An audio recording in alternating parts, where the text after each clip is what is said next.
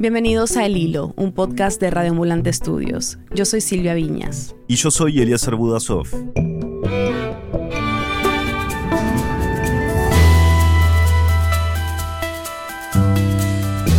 Escándalo ha desatado los audios entre el presidente Martín Vizcarra, sus asesores y Richard Swing. En la que se habría evidenciado un caso de corrupción, ha dicho que no va a renunciar, que si quieren que genere la vacancia, que lo vaquen, como se dice en Perú. Esta resolución legislativa declarando la permanente incapacidad moral del presidente de la República. Él lo ha llamado como un intento de desestabilización y que hay un complot este, contra la democracia.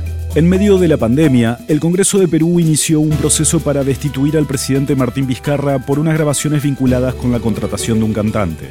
Hoy, un nuevo escándalo político en Perú. ¿Y qué nos dice esta crisis sobre las instituciones del país? Un caso extremo de lo que sucede en otros lugares del continente. Es 18 de septiembre de 2020.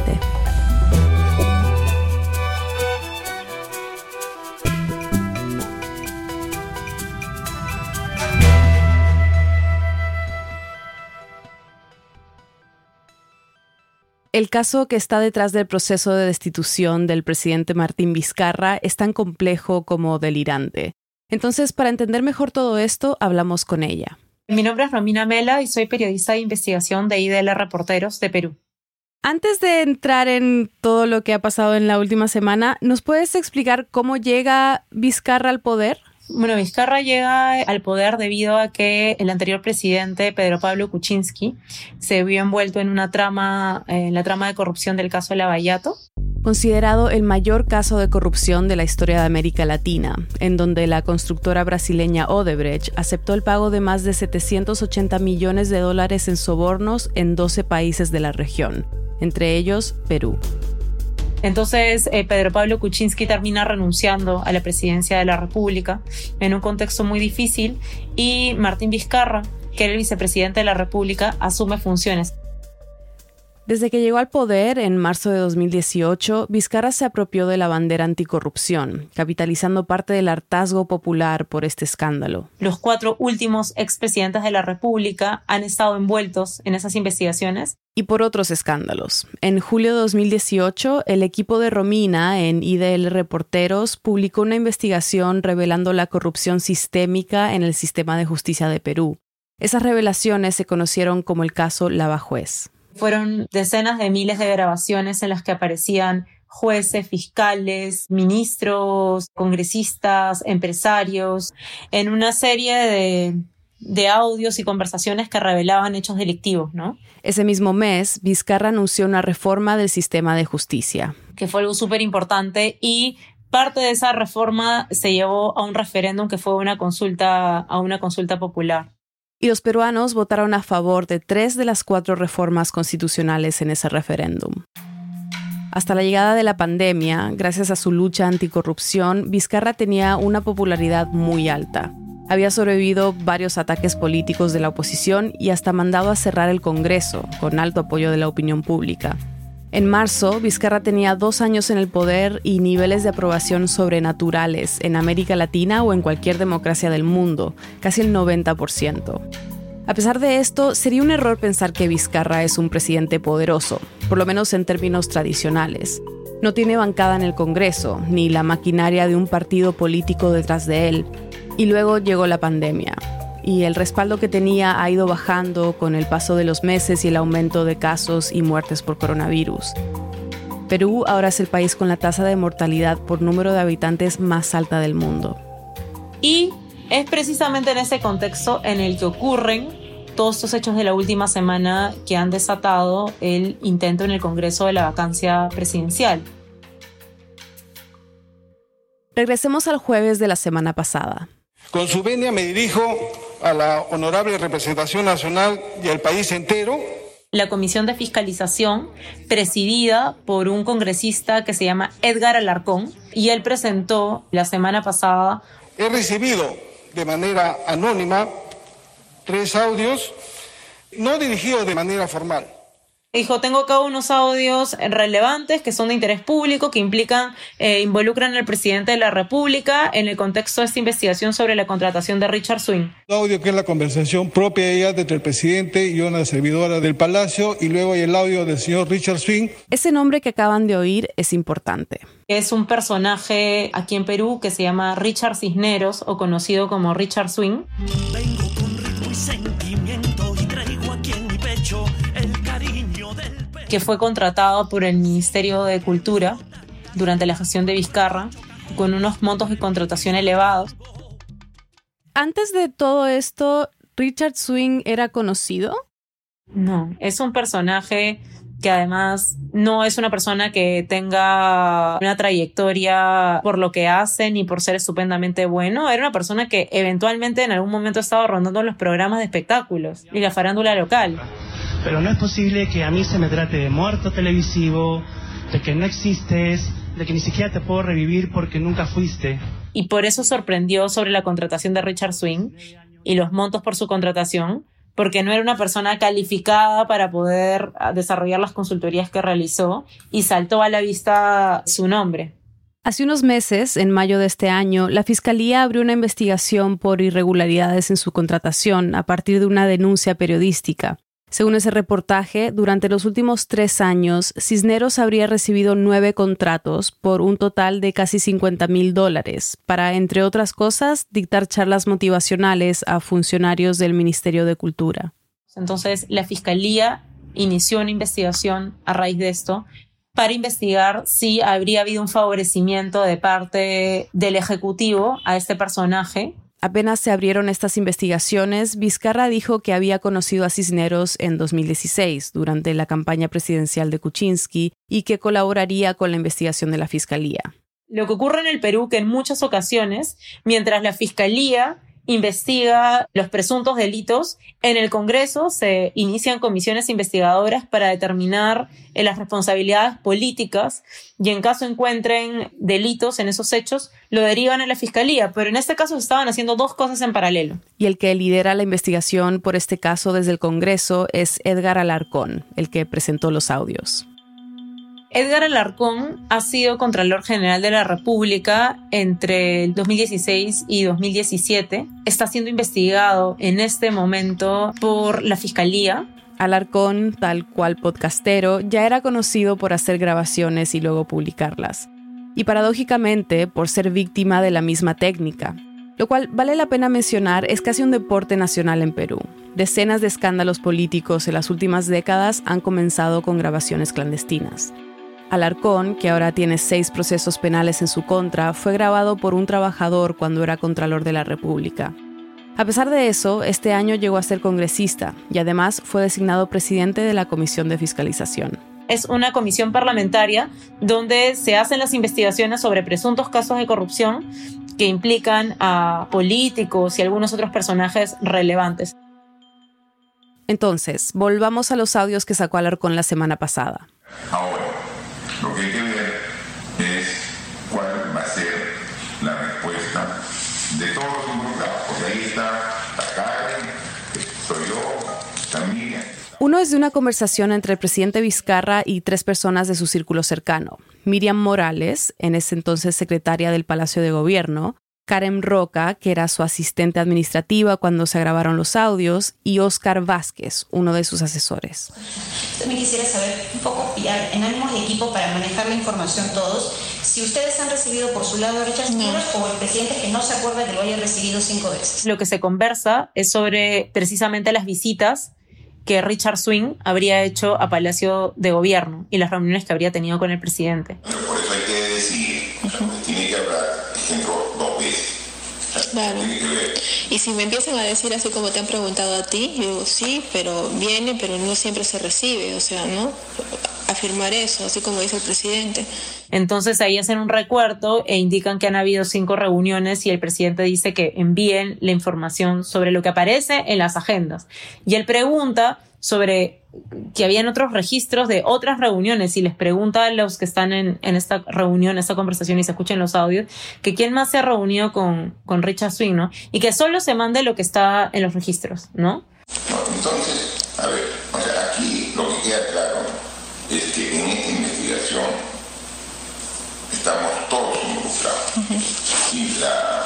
estrategia es para salir de ellos todos. Entonces, claro, esto es presentado como que hay un intento de encubrimiento de la conexión o la relación entre este personaje Richard Swing con el presidente de la República y que además hay una estrategia desde Palacio de Gobierno para poder desvincularse de este personaje. Ese día, Alarcón también presentó un audio de una conversación entre Richard Cisneros y Karen Roca.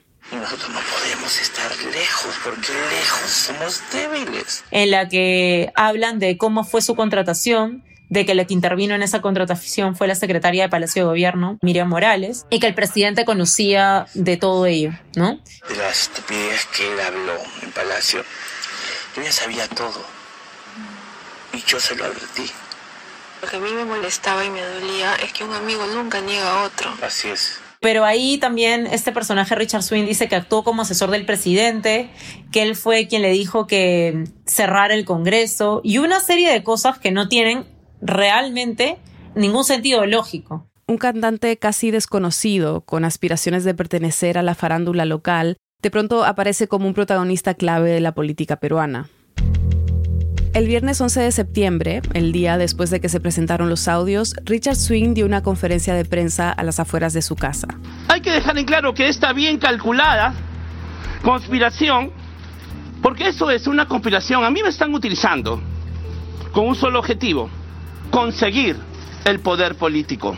Y lo que indica es que todo fue actuado, que eso no es verdad. Todo lo que yo he dicho en ese video, en ese audio, es falso es un caso muy confuso, pero que pruebas concretas o elementos concretos sobre una participación directa y cuál ha sido la participación del presidente de la República en todo eso tampoco queda clara en estos audios. Aún así, la semana pasada, a los ojos del Congreso, estos audios fueron suficiente prueba para arrancar el proceso de vacancia, o sea, la destitución de Vizcarra. ¿Cómo fue esa votación y cuál fue el resultado? Se inicia el debate en el Congreso, varias fuerzas políticas presentan una moción de vacancia y hacia inicios de la tarde ya se había aprobado en el Congreso la admisión de la moción de vacancia. Con 65 votos de los 52 que necesitaban. La causal de vacancia que plantearon en el Congreso era una eh, causal por incapacidad moral y la razón que fundamentaban era lo conversado en, en todos estos audios, ¿no? Que esos audios revelaban una incapacidad del presidente Vizcarra para continuar bajo el mando de la nación, ¿no? Y se fija que sea el viernes de esta semana el debate. ¿Y cómo reaccionó Vizcarra a la votación del Congreso? Vil intento de desestabilizar no solo al gobierno, sino a la institucionalidad y a la democracia. Lo que dijo en su mensaje es que esto, estas investigaciones o lo que estaba haciendo la Comisión de Fiscalización tenía otro tipo de intereses detrás, ¿no? Para poder generar una vacancia presidencial. Y es que el jueves, el mismo día en que se presentaron los audios y un día antes de la votación, el presidente del Congreso, Manuel Merino, trató de comunicarse con el jefe de las Fuerzas Armadas, pero este no contestó su llamada intenta comunicarse con los altos mandos de las Fuerzas Armadas para tener un respaldo. Por eso hay algunos hablan de conspiración para la sedición. Entonces, a raíz de ello, el ministro de Defensa corroboró que esta información era correcta, que había habido un intento de parte del presidente del Congreso de comunicarse, algo que era indebido y que no le correspondía hacerlo. Esto es algo que reveló IDL Reporteros el día después de la votación. Y durante ese fin de semana pasaron muchas cosas. En medio de todo este contexto, lo que ha habido es que eh, la ministra de Justicia, porque hubo una reunión de emergencia del Consejo de Ministros el sábado, fue una demanda ante el Tribunal Constitucional, que es el ente máximo en cuestiones de justicia, para que defina si es que hubo o no un accionar irregular del Congreso en esta vacancia. Ese mismo sábado, como parte de la investigación de la Fiscalía que había empezado hace meses, también hubo allanamientos. A la casa de algunos de los participantes en todo esto, que son esta persona, Karen Roca, y también Miriam Morales, la secretaria general de Palacio de Gobierno, fueron allanadas sus viviendas para poder recabar la información vinculada con el caso. Romina dice que todo esto, la publicación de esos audios la semana pasada y otros que han seguido saliendo en estos días, tiene que ver con una estrategia de varios actores políticos. para poder dar pie y acelerar una vacancia expresa al presidente. Ahora, nadie dice, incluso las bancadas políticas que se opusieron a la moción de vacancia presidencial, nadie indica que no se deben investigar esos hechos. Naturalmente, deben ser investigados y si hay responsabilidad del presidente o algunos otros funcionarios públicos, esos tienen que ser procesados, pero hacerlo a través de la vía de la fiscalía. Claro. Ahora, considerando quiénes están involucrados, ¿no? Como Edgar Alarcón, que tú mencionabas que él mismo está bajo investigación. ¿Qué tanto influye en todo esto que Vizcarra se haya posicionado como un presidente anticorrupción?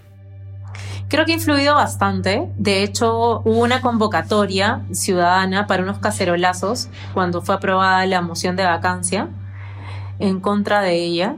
Definitivamente sí, fue un presidente que desde que asumió el mando hizo suya las luchas anticorrupción. Entonces, eso fue importante, le dio, eh, le dio el respaldo que necesitaba también para hacerle frente al anterior Congreso, que era un Congreso que tenía, que tenía un control fujimorista. Fue ese respaldo ciudadano que luego en todo un proceso que desencadenó el cierre del Congreso, porque es un presidente que cerró el anterior Congreso y se convocaron a nuevas elecciones parlamentarias. Los parlamentarios que tenemos en estos momentos, que son los que están queriendo vacar al presidente, son congresistas nuevos que han entrado por un periodo muy corto que saldrán ahora con las nuevas elecciones. No solamente Vizcarra es un presidente interino, este también es un Congreso interino. Los peruanos podrán votar por nuevos congresistas y un nuevo presidente en abril del 2021. Debo decir a los peruanos que lo que hay aquí es la traición de alguien de mi entorno cercano. Este lunes, el presidente Vizcarra dio un mensaje. Ha acusado de conspiración al presidente del Congreso, Manuel Merino. ¿Por qué el presidente del Congreso ha tratado y se ha comunicado con altos mandos militares e incluso planeado pseudos gabinetes de quienes asumirían después de mi vacancia. Eso es conspiración, señores. Y alegó que confiaba en que, la, en que las fuerzas democráticas de la nación no permitieran que eso ocurra, ¿no? Con el asunto de la, de la vacancia. Y también pidió disculpas. Tengo que lamentar profundamente y pedir disculpas al país porque una persona del despacho presidencial... Él pide disculpas porque una persona que estuvo trabajando con él en su propio despacho, que es con un círculo muy cerrado, trabajando hace muchos años, ha generado una situación y la que él considera sin base y sin fundamento alguno, ¿no? Y que y él dice... Y que alimenta además el chisme y el morbo de muchas personas. El Perú... Y que en medio de la pandemia en la que estamos atravesando, se plantea eso con todos los efectos que eso implica, ¿no? En un contexto tan duro en el de una pandemia. Y creo que eso es uno de los puntos clave, ¿no? Estamos atravesando un momento crítico en el país, que además de la crisis que estamos afrontando, una crisis sanitaria y económica tremenda, que ocurra algo de esta naturaleza, que además que los elementos de la denuncia y de los audios no tienen la gravedad para que haya ocurrido este proceso de vacancia. Ya volvemos. Hola, soy Daniel Alarcón, presentador y productor ejecutivo de Radio Ambulante, el podcast hermano de El Hilo. Acabamos de estrenar nuestra décima temporada y el primer episodio los va a divertir. Los niños tienen que crecer jugando porque jugar es una destreza que los niños hacen para que las partículas del cerebro se junten y entonces em, hagan clic Jimena tiene seis años y tiene más claro que nadie lo que se necesita para sobrellevar una pandemia. Escuchen Radio Ambulante en su app de podcast favorita o en radioambulante.org. Nuevos episodios todos los martes. Sería interesante problematizar la utilización de la palabra crisis, porque este es un país en el cual la degradación paulatina y sostenida de la vida política lleva muchos años Estamos de vuelta en el hilo. Él es Alberto Vergara, profesor de Ciencia Política en la Universidad del Pacífico en Lima y politólogo. Entonces la crisis necesariamente alude pues a un momento en que todo claramente empeora, ¿no? Y lo que uno siente es que a nivel político, por lo menos, esto es mucho más la nueva manifestación de un equilibrio subóptimo, pésimo, que realmente una crisis nueva. Yo creo que hay que verlo como, poco como lo que decía Mafalda, que esto no es el acabose, sino el continuose de lo que usted empezó, ¿no? Podríamos ir muy atrás en la historia peruana para hablar sobre la relación entre el Congreso y el Poder Ejecutivo. Pero para no ir demasiado lejos, vamos al año 2000, cuando Fujimori sale del poder. Tras el gobierno de Fujimori en general, el Congreso fue un Congreso en el cual los presidentes no tenían mayoría, pero en general obtenían un 30% del Congreso, 28% del Congreso, con lo cual más o menos ya se podían manejar. Entonces, en realidad, se podían construir mayorías. Alberto me explicó que durante el gobierno de Alejandro Toledo y la segunda gestión de Alan García, o sea, entre el 2001 y el 2011, en el Congreso no había grandes bloques que se oponían a las políticas del Ejecutivo.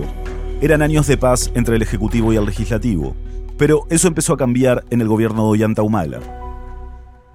Creo que en el gobierno de Humala comienzan a aparecer fuerzas en el Congreso que están más dispuestas a pelearse con el Ejecutivo, vuelve a ser difícil aprobar los presupuestos públicos de la nación cada año en el Congreso. Es decir, hay más ánimo de pelea del Congreso con el Ejecutivo. Y esta tendencia se aceleró y se radicalizó, como me explicó Alberto, después de las elecciones del 2016. En abril de ese año, el partido de Keiko Fujimori Fuerza Popular había logrado una mayoría absoluta en el Congreso. Ella se estaba lanzando como presidenta y de hecho ganó la primera vuelta, pero meses después, Pedro Pablo Kuczynski ganó la segunda vuelta por un margen muy pequeño de votos, y Kuczynski llegó a gobernar con un Congreso controlado por el partido de Keiko Fujimori. A las variables institucionales y ideológicas se agregó una variable, yo creo, personal de revancha, es decir, Keiko Fujimori no, nunca pudo procesar la idea de no haber ganado la presidencia y entonces desde el primer día dijo que le importaba un cacho el Ejecutivo y que ella iba a implementar su plan de gobierno desde el Legislativo, lo, cual no hizo, pero sí decidió pues, que el Legislativo era su poder y que ella buscaría imponerse arbitrariamente desde ese poder y de hecho intentó dos vacancias contra el gobierno de Kuczynski y finalmente logró sacarlo del poder. Recordemos que, como nos contó Romina Mela al comienzo, Kuczynski renunció y renunció un día antes de que el Congreso votara su destitución por su relación con Odebrecht. Luego de su renuncia, Vizcarra quedó como presidente. Entonces hay una degradación paulatina en la que se van agregando variables y esto termina de reventar este enfrentamiento entre legislativo y ejecutivo con la pandemia, porque la pandemia hace algo que en el Perú antes había sido impensable, que es poner en tela de juicio el modelo económico la pandemia, la precariedad, la necesidad del, pueblo, el hambre, porque estamos hablando de millones de personas que han pasado a ser desempleados, que han visto a sus familiares morir. El Perú, no te olvides, es el país que está teniendo los peores resultados, tanto sanitarios como económicos, al lidiar con esta pandemia, hace que este Congreso entró a territorios económicos y entonces ha decidido romper con las llaves maestras de la ortodoxia económica que había regido el país en los años anteriores. Entonces, se ha agregado ahora sí al pleito institucional, político y personal que podía existir entre los actores del legislativo y el ejecutivo, se ha agregado una disputa por el modelo económico. Aquí tenemos que recordar que Vizcarra fue uno de los primeros presidentes en declarar una cuarentena estricta en América Latina. Entregó varios bonos y su plan de estímulo económico fue considerado el más ambicioso de la región. Pero para el Congreso las medidas económicas han sido insuficientes. Comienzan a demandar y a legislar una serie de cosas que van contra el orden ortodoxo de la economía de los últimos años, pero no viene acompañado de un discurso articulado de enfrentamiento ideológico con un modelo económico, que sería la versión más, si quieres, de izquierda, de enfrentarse a lo neoliberal, para decirlo de alguna manera. Es simplemente abre la caja y dale plata a los pensionistas, a los médicos, al no sé cuántos, y hay plata. No te hagas el que no hay plata, ¿no? Entonces, este debate económico por la pandemia, sumado a la pelea política e institucional que ya existía antes, todo esto resulta en una relación entre el Congreso y el Ejecutivo que Alberto describe como tirante en el que tienes estos congresistas desesperados por una popularidad que están tratando de conseguirla a partir de la utilización del dinero público, fundamentalmente. El Congreso, por ejemplo, aprobó que se pudiera retirar hasta el 25% de los fondos de pensiones de las AFP aunque la ministra de Economía dijo que no era recomendable. Y en otros casos también, como este último episodio de la vacancia, porque sigue habiendo, como lo ha habido en todos, muchos intereses particulares que intentan pues copar el Estado para poder ni siquiera legislar a favor, sino para poder deslegislar, ¿no? Para que no se metan con ellos porque, como escuchamos antes, Vizcarra es un presidente que desde el comienzo de su mandato dijo que la integridad y la lucha contra la corrupción serían ejes de su gestión. Pero varias veces que ha intentado pasar medidas anticorrupción se ha chocado con el Congreso. Y entonces es ahí donde aparece algo recurrente en la política peruana, que es el desbalance, la desproporción, el desequilibrio entre la precariedad del actor político con su ambición política. ¿no? Ahí surge un abismo entre estos sujetos sin ideas, sin experiencia, sin recursos, sin bases, que rodeados por peleles como ellos les dicen, no, sí, tú puedes ser presidente, ¿cómo no? La cosa es que hay que hacer esto, le ponemos el audio y todo se puede hacer. ¿Cómo ven los peruanos a sus congresistas? En general, con rechazo, con desagrado, en la gran mayoría de momentos yo diría que la gente lo que quisiera es prenderle fuego al Congreso con los congresistas dentro, ¿no? Según una encuesta de diciembre del año pasado, el 76% de los peruanos calificó al Congreso como la institución más corrupta del país. El mes pasado, en agosto, la aprobación del Congreso subió 4 puntos porcentuales según una encuesta de Ipsos, poniéndola en un 36%. Y aunque tener esa imagen negativa de los políticos no es algo particular de Perú, Alberto me explicó que es un caso extremo de una tendencia que se ve en otros países. Lo que tienes en el Congreso es una suma de individuos que se han hecho elegir congresistas básicamente porque fueron quienes pusieron más dinero que otro para ese partido, ¿no? Es decir, son, los puestos en las listas son subastados eh, y además no hay reelección de ningún tipo, no hay ningún incentivo a portarte bien, tampoco le deben nada a sus electores. Tampoco es que tengan un vínculo con los electores, con sus bases. Y entonces son átomos libres eh, chocando unos contra otros sin que puedas realmente domesticarlos de alguna manera, porque no responden a un líder partidario, es decir, si tú agarras los 130 congresistas de hoy en el Perú y tratas de determinar quién es su jefe, lo más probable es que lo puedas hacer solo con 20, tal vez podríamos encontrarles un jefe, el resto son sicarios sin banda, ¿no? A lo que se refiere Alberto es que en Perú los partidos políticos han perdido importancia. Algunos partidos políticos tradicionales como el APRA y el Fujimorismo han ido perdiendo fuerza y legitimidad en los últimos años, en gran parte por casos de corrupción. Vizcarra es un presidente históricamente débil, ¿no? No tiene bancada, no ha sido elegido. ¿Cuánto influye eso en su situación actual? En que cualquier personaje de pronto se sienta más cerca de la banda presidencial. Es curioso porque es un presidente débil en esos aspectos que acabas de describir, pero al mismo tiempo es un presidente eh, bastante hábil y exitoso para haber construido el único poder que podía construir, que es el del respaldo de la gente. Un respaldo que nadie más había logrado construir en 20 años o 25 años. Y Alberto dice que este respaldo es el que le ha permitido sobrevivir situaciones como la de ahora es como alguien a quien le gustan los deportes extremos. necesita estar al borde de la muerte y cuando está ahí subiendo el Huascarán o el Everest, es ahí en que se siente en su elemento, al borde de la muerte. En el día a día, más bien eso de ir, ¿no? Diríamos que la gestión de las cosas todos los días es malo, se nota que no le gusta, ¿no? Es como alguien que no le gusta jugar fulbito con los amigos el sábado. Él quiere ir a tirarse en parapente. Ese es el asunto, ¿no? ¿Y crees que la aparición de, estos audios, digamos, ¿no? aunque no está del todo claro qué significa, puede de alguna manera afectar, digamos, esta imagen del presidente que abanderó la lucha contra la corrupción? Sí, yo creo que ya lo afectó. Yo creo que ya lo afectó y creo que lo ha afectado a dos niveles. Me da la impresión que a un nivel popular, vamos a llamarlo, ocurre esto que dices, es decir, el presidente de la anticorrupción resulta que estaba detrás de que su amigo obtuviera contratos con el Estado. No es la gran corrupción, no es Odebrecht, no es lo que hemos visto antes en el Perú o en otros países de América Latina, pero en fin, es algo que está mal y que le va a pasar factura. Y el segundo nivel en que esto puede afectar a Vizcarra, según Alberto, es con aquellos que él llama la élite informada del país. En este lado, finalmente, del periodismo, de las personas que hacen políticas públicas, del empresariado, de, en fin.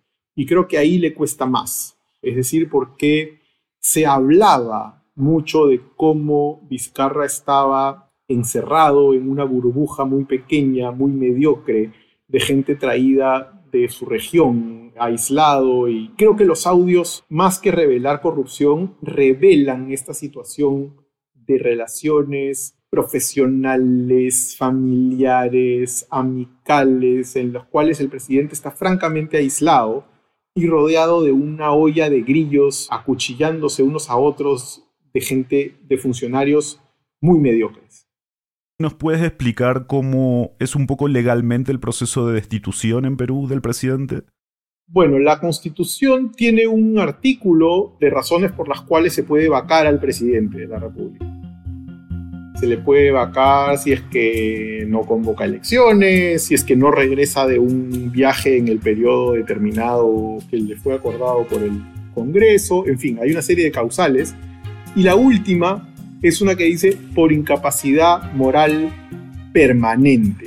Los constitucionalistas dicen, no me meto en ese, solo repito lo que dicen ellos, es que esa disposición ha estado en las constituciones peruanas desde 1830 y algo, porque en el siglo XIX la incapacidad moral era la manera en que se nombraba la incapacidad mental. Es decir, eras un enajenado y entonces en caso de un presidente pues, que no estaba bien de la cabeza, lo podías vacar.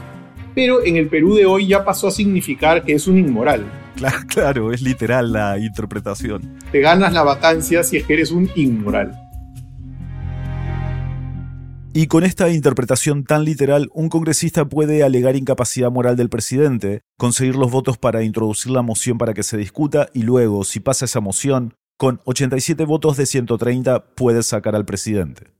Pero ahí hay un tema central, que es que esta disposición está siendo interpretada de una manera muy ligera. Es decir, la, norma no puede ser que tú puedes utilizar, tú puedes apretar el botón nuclear por cualquier escaramuza. Ahora, ¿tú crees que también el hecho de que intenten vacarlo durante la pandemia puede influir, digamos, en la opinión pública, eh, puede afectar eh, negativamente el proceso de tratar de vacarlo? O sea, creo que lo hace más vulgar, lo hace más grosero, más grotesco, ¿no? Entonces, ver a esta manga de mequetrefes tratando de arrancharse un poco de poder sobre un país que en este momento es casi una fosa común, es grotesco, es desagradable, es realmente descorazonador uno esperaría pues que es un momento en el cual al menos por mínima solidaridad se colabore, no se estorbe, ¿no? ¿Qué viene ahora? ¿Qué, qué puede pasar? Es muy difícil saberlo porque es un país, por toda nuestra conversación te darás cuenta en el que muy poco está estructurado. Pero Alberto me dio tres posibles escenarios para los próximos años. Uno es el de un deterioro serio de la, de la vida común y en el cual yo incluiría la posibilidad de algún tipo de regresión autoritaria. Y en ese escenario lo que creo es que puedes tener a un presidente que obtuvo en la primera vuelta presidencial pues 20, 22, 23% de votos, que no tiene mayoría en el Congreso, con un Congreso fragmentado, que será más de lo mismo de lo que ya tenemos, que no puede gobernar. En una de esas es un presidente popular. Yo diría que la historia del Perú te dice, cuando tienes un presidente popular, que no tiene Congreso, que no tiene partido y que lo están bombardeando de todos lados, en general voltea a ver al que es el único partido político de la historia peruana, que son los militares. Alberto cree que esta degradación institucional podría ser bastante rápida. Ahora, no es el único resultado, para no ser pesimista, vamos a decir que también hay la posibilidad de la degradación lenta, en la cual en realidad en ese escenario nadie puede avanzar muchas reformas, y lo que sigue es un manejo inercial del país sin grandes cambios en el manejo ni institucional ni económico del país y por lo tanto sigues en esta ruta en la cual cada cierto tiempo descubres nuevos sótanos de la degradación política, ¿no? honestamente, la tercera vía, la optimista, la de pensar en que puede haber un cambio positivo, una que se articula una coalición preocupada por las cosas que importan en el país, que además tiene éxito, que consigue un presidente, que consigue una bancada parlamentaria que le permite gobernar, que hace alianzas con las regiones y esto le permite tener una bancada parlamentaria. Eso me parece altamente improbable, la verdad. Yo estaría tentado más de pensar que todavía tenemos que empeorar un buen rato para comenzar a mejorar.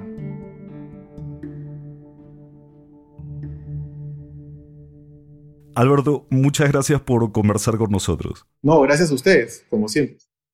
Ayer, 17 de septiembre, el Tribunal Constitucional admitió una de las demandas que puso el gobierno en relación al proceso de vacancia contra Vizcarra. En los próximos días, el tribunal decidirá cómo debe interpretarse el concepto de incapacidad moral permanente que ha utilizado el Congreso para promover la vacancia del presidente. Estamos publicando este episodio en la mañana del viernes. Hoy en el Congreso van a debatir y votar si destituyen a Vizcarra.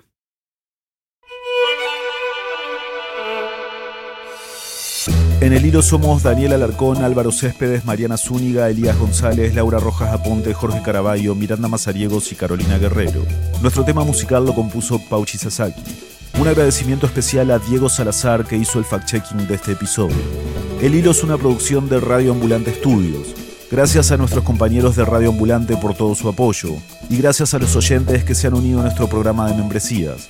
Su apoyo es crucial para que podamos seguir narrando las noticias de América Latina. Si tú también quieres contribuir, visita elhilo.audio barra apóyanos.